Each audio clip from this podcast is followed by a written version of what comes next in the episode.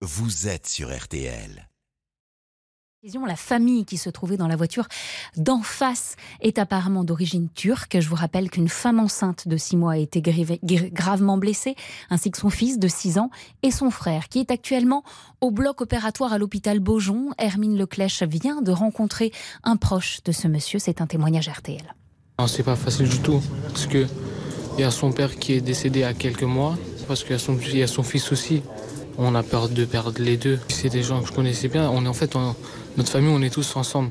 On les connaît bien depuis qu'on est petit. Depuis que je suis petit, je suis avec eux. C'est ça qui est encore plus difficile. Parce qu'on se connaît depuis longtemps. On ne sait pas, il, était, il avait quoi l'acteur aussi? Si par exemple il était alcoolisé, on ne sait pas trop. C'est pour ça qu'on est un petit peu en colère contre lui aussi. Parce que c'était un petit peu à cause de lui, parce qu'il était en contresens. Témoignage recueilli par Hermine Leclerc.